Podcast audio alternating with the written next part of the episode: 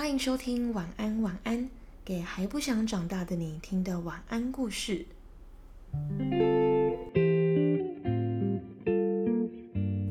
今天呢，我们要跟你们分享的故事是空空的圣诞袜。在故事开始之前呢，想先祝大家圣诞快乐。今天是圣诞节，不知道你有没有和你喜欢的人还是家人一起出门走走逛逛，吃个大餐，去约个会呢？如果没有的话也没有关系，因为还有我们陪你。在圣诞节这天晚上，我们选了一本关于圣诞节的温暖绘本，想要跟大家分享。那就让我们先来听故事吧。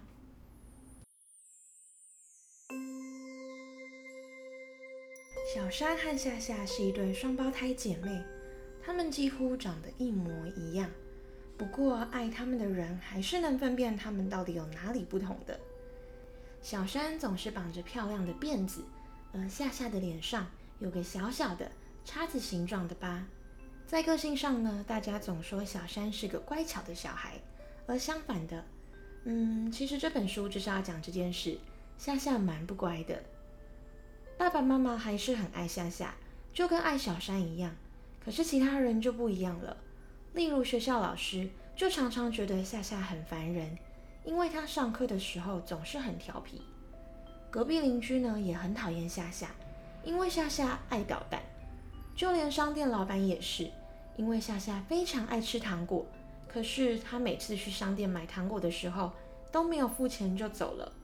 但是不管怎么样，今天就是圣诞夜了，小山和夏夏跟往年一样，在夜晚来临的时候，帮圣诞老公公准备一个肉派、一颗橘子和一杯酒。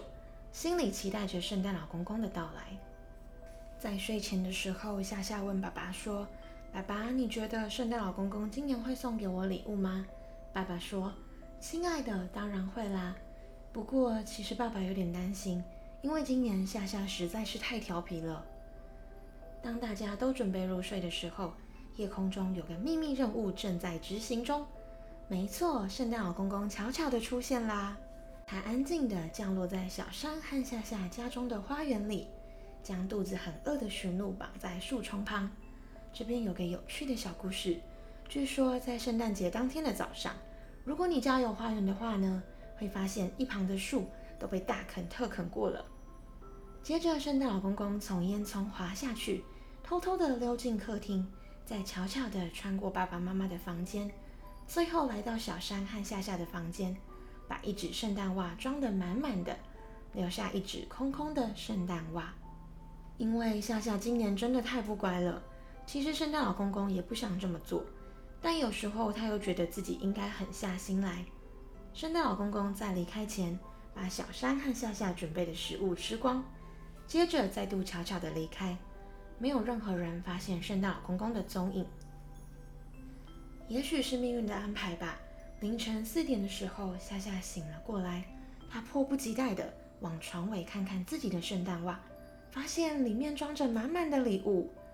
原来是圣诞老公公搞错了，因为在睡觉的时候呢，棉被盖住了小山的辫子，也盖住了夏夏脸上的疤痕。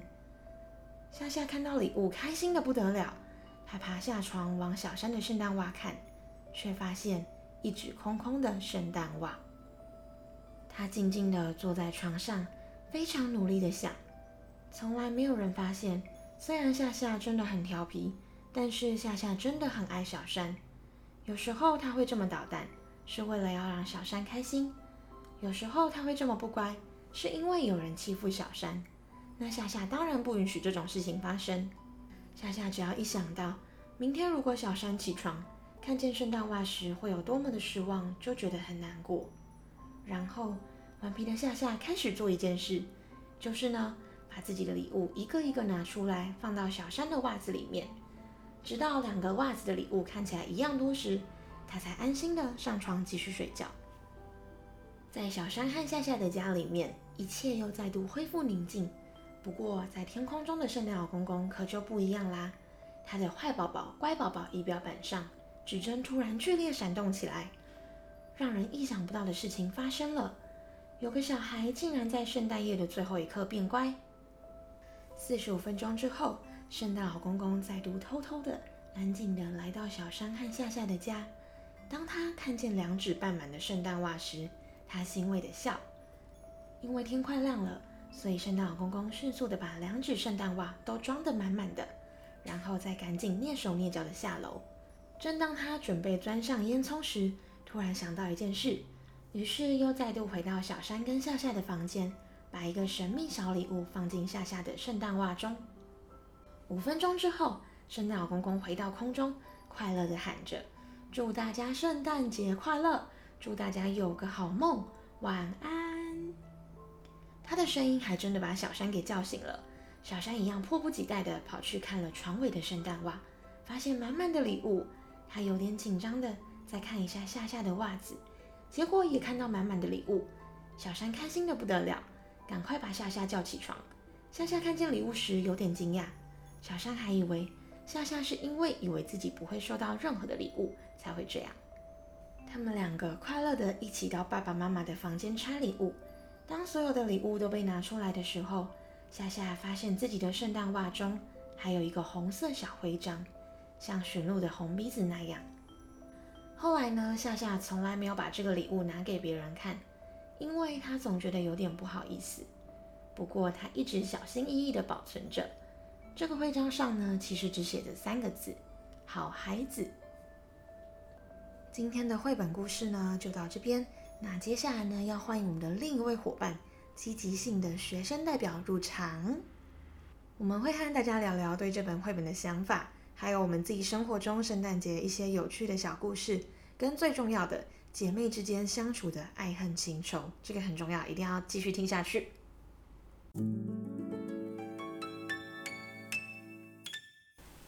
好啦，那刚刚的故事大家听下来觉得如何呢？我们自己是蛮喜欢的啦，觉得很可爱又蛮温暖的。哇，圣诞节耶，这是一年一度。大家都觉得非常温馨的一个节日，可是对我来说，现在好像嗯，怎么了？不知道有没有那么温馨了，因为没有人可以跟我交换礼物，或是陪我去耶诞城啊。好啦，好啦，交换礼物的部分我好像可以帮忙一点。真的好，真的。所以是现在就是朋友之间也没有在交换礼物了吗？其实还是会啦，就是跟同事，然后找几个共同的朋友，我们就想说，就在工作的地方。应景一下，来个交换礼物，也是，毕竟还是要有一些过节庆的感觉啦。对啊，那不知道大家今天都在做些什么？有没有好好的出去吃一个圣诞节大餐，还是跟情人出去约会？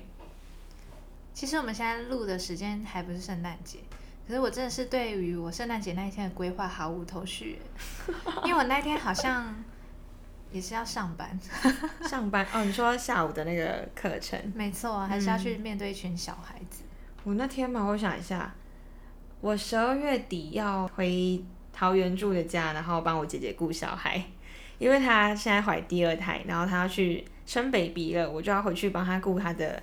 大女儿哇，恭喜！会是圣诞节宝宝吗？好像我不确定哎，可是就变成是我就要回去当五天的伪单亲妈妈。那你直接带小朋友去台北耶诞城啦。我在想哎，我可是我应该不会去台北，我们就去桃园的那个华泰名品城，就它也是一个户外的 outlet，然后会有一些圣诞节装置。可以，这样你就不用担心你圣诞节没有，至少还有宝宝陪我。没错，没没有朋友也有宝宝陪我。哇。那像那个年纪，哎，宝宝现在是几岁啊？他现在才一岁多，所以只要带他出门，我也是蛮紧张的。然后现在又担心他被传染什么疾病对呀，还是不要好了。我们还是在家里看电视。不知道，等我回桃园的时候再看看。那好想知道，你小时候有曾经相信过圣诞节的存在吗？应该不是说圣诞节啦，应该是说圣诞老公公这个这个谎言。你有吗？我好像，我好像。就是会识破说那是我爸妈放进圣诞袜里的东西，所以你是会挂圣诞袜，然后放礼，就是你爸爸妈妈会放礼物的类型。其实我好像有记忆来，我只挂过那一次，你知道为什么吗？因为我就是亲眼目睹了他们放东西进去呀，所以我就觉得多大的时候，好像还没国小吧，幼稚园、幼儿园的时候，我就是他们好像。晚上忘记放了，是清晨一大早急急忙忙，而且我还记得他们放那个葡萄 C，超没有营养的那个果汁啊，对，他放一罐葡萄 C 搪塞我，哎，好好笑哦，真的很过分。我后来就不挂了。嗯，可是我觉我比较不一样的是，我好像从小就没有没有太多的童话思想嘛。嗯，我也是。我是一个蛮接地气的小孩，就比较实际啦。对，没有相信过什么童话故事。因为小时候不是很常看到什么王子变青蛙，对，而且我我那时候就想说，圣诞老公公不是住在很远很远的地方吗？他来这边太累了。对啊，他怎么绕过来啊？一个晚上哎，哪够啊？所以我基本上是不太相信有圣诞老公公的存在，嗯，也不是刻意不不去信，就觉得那那跟我是不同世界的东西，对，自然而然就觉得哎，那是那活在会下雪的地方的人，对对对对对，所以从就是小时候也不太会相信哦，加上我小时候是没有跟我爸妈一起住的。所以不太会觉得说礼物会出现在我的袜子里面这样，但是国小或是幼稚园一定会有那种美劳课要叫你做圣诞袜，对，那就你还是会带一个袜子回家，对啊。可是你不觉得袜子就是拿来好好穿着就好？对啊，没错，真的，我那时候收到葡萄 C，我好了，我还是开心的喝掉。哎，你这个真的很好笑。可是长大之后就会觉得什么啊？你妈妈很敷衍，好歹也放个金沙吧。真的，金沙已经蛮敷衍的，就葡萄 C 就嗯。哎，金沙其实对小时候的我们是极品，哎，真的很高档哎。如果现在还让你挂圣诞袜，你会希望里面出现什么？我现在如果是以我现在二十二岁的年纪的话，我想一下，大概是红包 iPad，iPad 跟那个 Apple Pencil 之类的。对啊，这种东西才有送送的价值。如果是如果是我小时候嘛，小时候就很喜欢一些什么笔记本啊。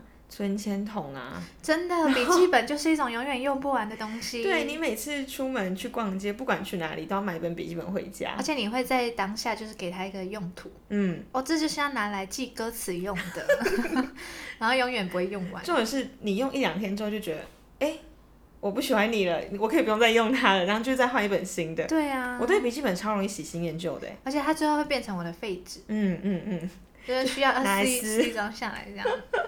我现在在桃园的家的房间里面，大概还囤积着就是 N 本笔记本，因为我每次出门一定都会买，可是就找不到它的用武之地，所以我现在都只用手机的记事本了。嗯，我有一次把它们都断舍离掉，你很棒，就是太没用。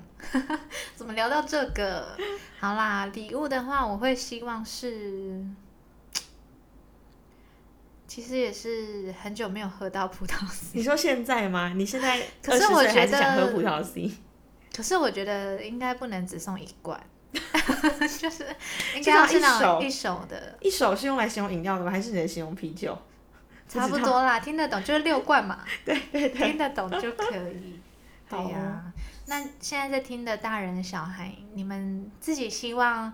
在圣诞袜里面收到什么样的礼物呢？可以跟亲朋好友讨论一下，说不定就有得到的机会哟。哎，真的，我其实也蛮好奇，因为你刚刚问我，我也才突然想到说，应该说很久没有去思考自己现在到底是想要得到什么东西，或是如果我还有选择的话，我想收到什么礼物？好像是哎，因为其实好像会是童年的时候问你这个问题，你想到的东西都会是一些具体、实际的一些。就真的很想得到了，对，就很直观。对，不过你越长越大，就会发现你越想要得到的东西会越来越抽象。你刚刚问我，其实我脑海里面第一个浮现的，不是不见得是我刚刚说的 iPad 或是什么，我可能会想说，想要得到温暖，或是某种情感，或是就像你刚刚说的抽象的东西，没错，爱与勇气之类的。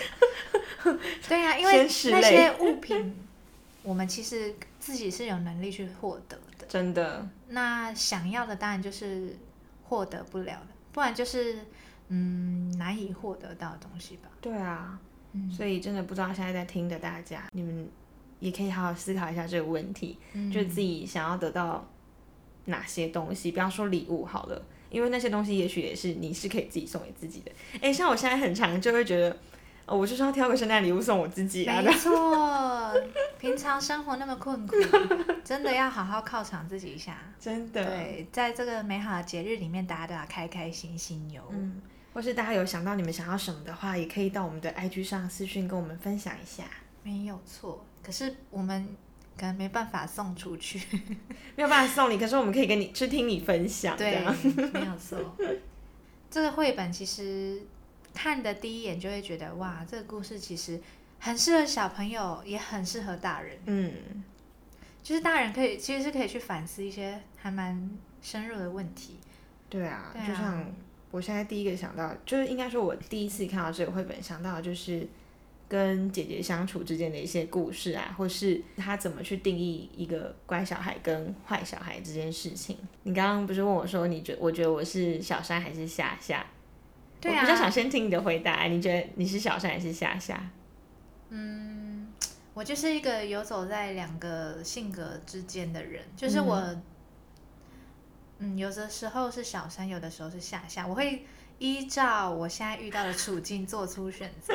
假设我遇到一件事情，必须要让我付出一些代价，我就变夏夏。那你蛮聪明的，从小就很知道要怎么，对我从小就见人说人话，见鬼说鬼话没错话。，我就很很会察言观色的那种。嗯可是越长大越想，小时候会弯弯绕绕很多心思了。嗯，可是越长大越觉得好累哦，还是少一点这种东西比较好。嗯，所以你现在觉得你小时候其实比较偏向，大多数时候是会委屈自己的吗？有一点，可是我觉得那是迫于你也没有别的办法。嗯有的时候大人可以给你的选择权利并不是很多。嗯对，那如果你不是特别强硬的那种个性的小朋友的话，嗯，当然就是屈服啦，因为哦那是你你的环境就是这样子。对啊，你要怎么选择？你要等到自己更有能力的时候，才能相对应的多比较多的选择权利。嗯对，像是当我在考大学的时候，嗯哇，我觉得当然填那个志愿的时候，就尽量就是全部都是依照自己的选择，嗯，那个感觉真的是很棒。就是我们不用去，就是管大人的想法，你自己嗯想要往哪边去，你就往哪边去，那种感觉真的很棒。真的，因为像我自己的话，我觉得我比较像偏向绘本里面夏夏这个角色，比较就像刚刚讲的接地气啊，然后比较外向。就我不喜欢待在家里面，小时候就很喜欢往外跑，或是做一些大人眼中调皮的事情。可是这样的话，我也虽然说没有称没有听过别人称赞我是乖小孩，可是我并不觉得我自己这样就是坏小孩。乖跟坏应该不是天平两端的，怎么讲对比的事情，它应该是中间还有很多个状态去呈现。但是很常在绘本里面啊，或是大人的口中，或是我们接收到一些资讯，他们都觉得，哎，你如果不乖，你就是坏小孩。反正你就是只能当其中一个啦，你没有中间值可以去参考这样。所以我真的觉得，我们身为一个大人，当嗯发生一件事情，就是除了看表面以外，嗯我们要去深入了解，说，哎，孩子为什么会做出这样的选择？嗯他背后的理由，说不定是非常来自他的善意，嗯来自他善良的本心之类的，只是他的方式错了。嗯这时候我们就可以跟他说：“好，我理解你，你的用意，嗯可是呢，你有更好的方式，然后譬如之类之类的，嗯就是可以跟他这样子分析。所以我觉得是要花时间的陪伴孩子。嗯，但就有时候真的好难哦，因为你就撇除小孩好了，就算是我们以一个成人的角色对小孩，因为有时候你连你跟你的朋友之间，或是你跟你的长辈之间，你都很难去做到说，像他说的这句话，你你也不太会去探究他背后到底是出自什么用意，就很常是。你长到一个既定的年纪吧，你就会觉得哦，好像算了啦，你你你就是这样的人啊，我也懒得去研究说你你为什么会这样想。应该说，我比较我刚刚比较想表达的是，像我们都蛮喜欢小孩的嘛，然后也会愿意去花时间跟小孩沟通，了解他为什么会想这样做。可是有时候，对，就要回到你刚刚说，我真的是蛮消极，对于大人，我是一个很就常常采取一个消极作为的人。就像今天，假如说我跟朋友发生一些事情，我可能不会很想要积极的去探究为什么我们会变成这个样子，我只会觉得。哎，算了，命运就是这样安排的，我们就是 过注定要变成这样。可是我觉得这是有原因的，嗯因为在大人的世界里面，这些情感的错综复杂又更上一层了。嗯，就是在小孩子的关系里，这些其实蛮单纯的单纯，不会有这么多复杂的一些背后的原因啊什么的。嗯而且你跟孩子在谈话的时候，他给你的永远也是最直白的，不像大人互相在嗯。嗯互相在谈论的时候，可能弯弯绕绕的会比较多，嗯。而且复杂的情绪也会比较多，所以有的时候我们会觉得说，哇，我我的世界已经够复杂了，不想要再理会这些声音。真的，可是我觉得是有必要的，因为嗯世界就是这么的复杂。你如果不去倾听的话，那也不用去想说别人会来倾听你。嗯嗯。好，我们就刚好是一个积极派代表，一个消极派代表。这也是我们为什么会这么喜欢绘本的原因吧？因为就是不管是你面对绘本，或是你面对小孩，他们给的反应跟感情都是很直接的。因为毕竟就像你刚刚讲，这世界已经让人这么困扰了，我们还是偶尔要接触到一些让人有活力的东西吧。对啊，绘本对于我来说，就是你可以躲进一个比较单纯的世界里，然后获取一些力气吧，获取一些能力，然后把它应用在我们要每天面对的那个复杂世界里。对啊，因为像同样都要讲亲情或是讲感情，不管是情感或是故事，好了。绘本给我们的感觉都是非常直接的，他可能直接想要表达对妈妈的爱，或是对朋友的爱，对什么的爱，他都是很直白的说出来。可是，在我们的生活中，我们可能不见得会这么轻易的对别人说出这份情感。借由看绘本，然后就带给你那种最单纯简单的感动嘛？我不知道我自己是这样子啊。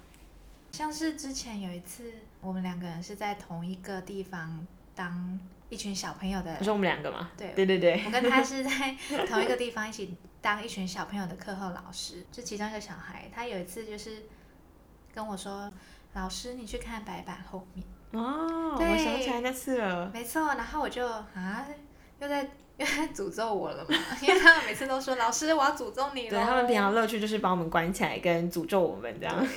然后我就我就我就很忐忑的去看了，结果就看到。老师，我爱你三哎五个字，对，你有老师我爱你是三个字是吗？对，老师我爱你五个字。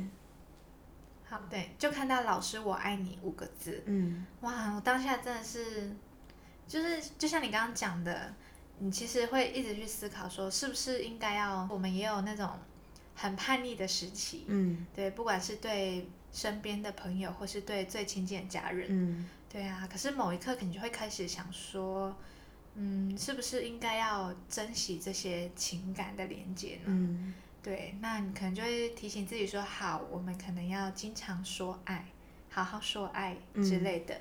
对啊，好好的去爱，学习。没错，可是你就会那一刻，我就发现说，哇，我真的是常常提醒自己要好好的去爱，可是还是做的没有比小朋友好哎，他就是可以很。直接的告诉你他的情感，他可以很直接的告诉你说：“老师，我好爱你哦”之类的。你知道我有一次到那个幼儿园里面实习，嗯，我明明才跟那些孩子见面不到几个小时，他们马上就说：“老师，我好爱你哦。”好可爱哦。对啊，他可能他只是单纯的想表达他的喜欢，嗯，可是人跟人不是这样子就很棒了吗？对啊，但是在这个部分，我也觉得我还暂时还没有办法做到，因为毕竟我就是一个。再次强调，消极派代表。没关系，我觉得说爱有很多种方式了。对啊，对对对。像夏夏这样子也是一种表达爱的方式。真的，就像他调皮是为了保护他姐姐，牺牲自己的形象，这样。嗯，衬托出姐姐的美好吗？那你有这样保护过你姐姐？当然是没有啊。我我们跟姐姐就是相爱相杀啊。真的，真的，我真的是，就姐姐对我来说是很微妙的存在。因为毕竟年纪真的差太多，所以他们很像是我的第二个跟第三个妈妈。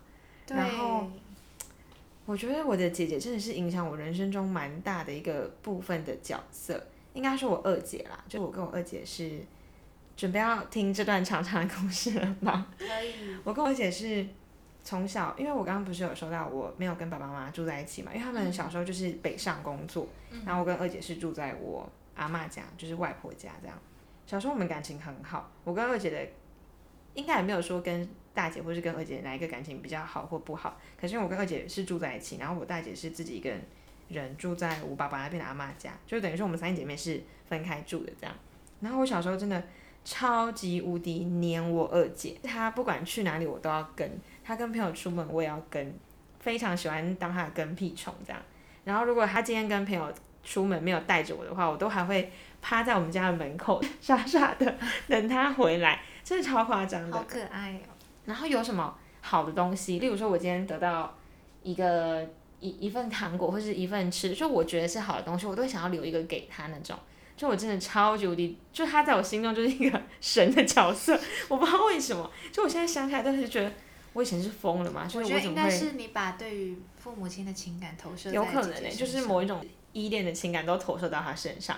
然后那时候印象中最深刻，我做过最夸张的事情是，他有一次很晚了还没有回家，然后就很担心，我想说他会不会是因为他那时候我幼稚园，他其实也才国中，我就想说他会不会是在外面发生什么事情这样。就很担心他出什么事，我就一直在房间里面，我就躲起来，躲在棉被里面一直大哭。然后因为他没有接电话，我就很紧张，就自己一个人躲在棉被里面一直大哭，然后一直在那边讲说他到底跑去哪里呀？他回来了没？我现在想起来都觉得我在搞笑吧。那段时间真的是蛮好笑，就是他在我心中是一个神一般的存在。结果呢，到了国中之后，到了国中之后，我们一起搬到桃园，就变成是跟我爸妈同住。我国中来，他已经长大了嘛。然后那时候真的是我们人生中最不和的一段时间，我们可以一个礼拜都不讲话，或是就是真的不讲任何一句话，我们就是彼此讨厌。我不知道他的心态到底怎样，可是我二姐就是一个，她真的是一个很奇妙的，我就不赘述她的性格。可是那时候真的是我放学回家嘛，然后我爸妈可能有时候工作比较晚，我跟我二姐甚至不会一起吃饭，我们就是各准备各的，也不会说话，唯一说话的机会就是可能她会骂我，她就会说你衣服又不收，到底想怎样之类这一种。就他口气就会很差，然后我就觉得你现在是怎样？就可能他处在他的叛逆期，然后我也是啊，就我我也是国中的时候，就也不太想理他。然后就是国中同住的那三年，我都觉得每天都一样地狱，就觉得天啊，我们是发生什么事情了这样？这个状况其实持续蛮久的，一直到我大学搬出宿，就是搬搬出家里，然后住到宿舍之后才好一点，因为没有一起住，然后我们才开始会聊天。或是 讲一些，嗯，其实我觉得心里话这样，某些时候距离真的会产生美感，真的。然后再更好转，就是他生小孩之后，因为他生小孩之后，我就我喜欢小孩嘛，所以我就更常回家，会聊小孩的事情啊，或什么之类的。我有时候都觉得，我跟我姐的故事可能可以写一篇八点档吧，没有错，超夸张的。你跟你姐有发生什么就是记忆比较深刻的事情吗？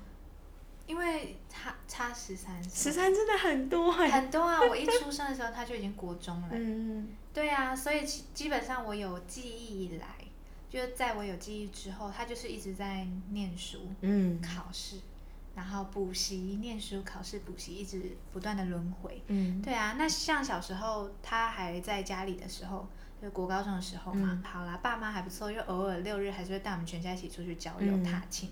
可是当他升了大学。之后就真的好少见面了。他大学的时候你其实还很小吧？对啊，他大学的时候，这样我几岁啊？可以帮我算一下吗？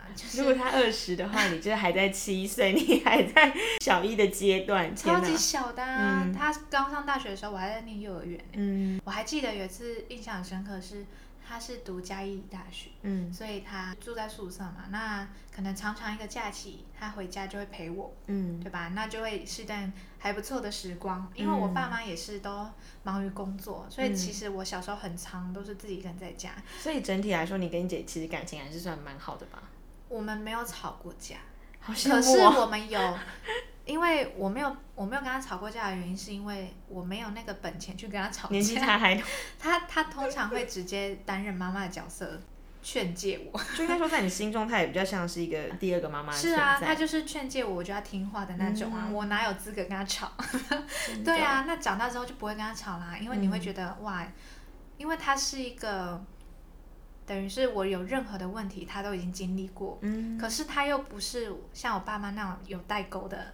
阶段，他至少还可以了解我的想法、我的感受，所以某些时候，应该是说很多时候，他可以给我很实际有用的建议。嗯，对。那像是他去上大学，我记得有一次很印象深刻，就是我爸妈帮他搬宿舍，嗯，上去嘉义，然后我就跟着去。我就赖在他宿舍不走哎，不想不要回家，我要跟姐姐住在这里。然后他室友就很傻眼，就是好好笑，怎么会回来房间多了一个小朋友这样子？后来我还是被拉走了，这样。因为像我就觉得，其实就像我我刚刚虽然有提到说我跟我姐那段国中处的很不好的时期，可是在我心中，我我我都还是像小时候一样那么喜欢他，包括我像现在我很喜欢他的小孩，就是他的小孩是。目前我们家 N 个宝宝里面，就是跟我最亲近的，就我觉得不知道哎，就所以我才一直说我跟我姐根本就是一个罗生门吧，就认真的相爱相杀，就蛮酷的。所以像看到这本绘本到提到姐妹的故事的时候，我其实就还蛮有感触的。可是其实哎，我跟我大姐感情也很好，只是就是现在就是 着重在讲二姐的坏话部分，因为我大姐有点像是跟你姐姐比较像，因为差的年纪又更大，所以在我心中她比较不像是姐妹的角色，她比较像是我小妈妈。对小妈妈，所以她讲什么话我都会觉得，哎，我要听她的话。可是我姐讲什么话，我二姐讲什么话，我就会觉得你不要管我，不要你多管我先是这样。其实像我的状况是小时候，我觉得可能是因为她还在家的时候，他还没上大学的时候，其实他陪我的时间反而比我爸妈多一点。嗯他陪我娱乐的时间啦，嗯可能我爸妈陪我都是一些日常需要做的事啊，吃饭、睡觉、洗澡之类的。嗯可是如果是那种闲暇之余，会陪我的人就只有我姐，因为爸妈哦会在工作嘛。对，所以其实也是有依附的情感在他身上，嗯还蛮重的。而且我会觉得，我跟他没有吵过架的原因，是因为我都会屈服于他，他都会叫我帮忙啊，嗯那我就会哦，姐姐叫我帮的忙，我一定要做到。真的，就是我会很听他的话，嗯其实到长大也是哎、他提出再无理的要求，我都会接受、欸。OK OK，好啦，我提出的要求他也会接受啦。嗯不过我觉得反而我比较想想要依赖他的角色这样。对，好啦，以上就大概是我们今天的各种事情的分享，就还是蛮推荐大家真的要去看看这本绘本，在圣诞节这天的晚上。其实听声音很棒，可是如果你去找来看的话，搭配那个可爱的，就是插画，没错，嗯你也会觉得很温暖。因为绘本毕竟它最主要的是还是它的图画嘛。对呀、那同时呢，我们在 IG 就是我们的社群上面也会再推荐几本我们看了也觉得很温暖、很温馨的一些绘本。嗯，希望大家今天有一个美好的圣诞夜。没错，让你的温暖的圣诞夜有一些绘本啊，一些小故事来陪伴你。或是大家如果有什么关于今天圣诞节的故事，或你自己曾经有一些圣诞节美好的经验，也都欢迎可以到 IG 私讯我们，跟我们分享，让大家听我们故事之余，我们也想听听大家的故事。没有错，或是你觉得我们有哪里可以再修正，或者是可以增加的一些环节的话，也欢迎告诉我们哟。再一次谢谢大家的收听。那晚安晚安呢会在每个礼拜五更新，欢迎订阅我们的频道并准时收听。偷偷预告一下，下礼拜的主题呢是关于成长。使用 Apple Podcast 的朋友，喜欢我们分享的故事的话，也记得给我们五星好评。如果想知道晚安晚安的更多幕后小故事，可以搜寻我们的 IG 并按下追踪。希望你喜欢今天的故事，祝你有个好梦，晚安。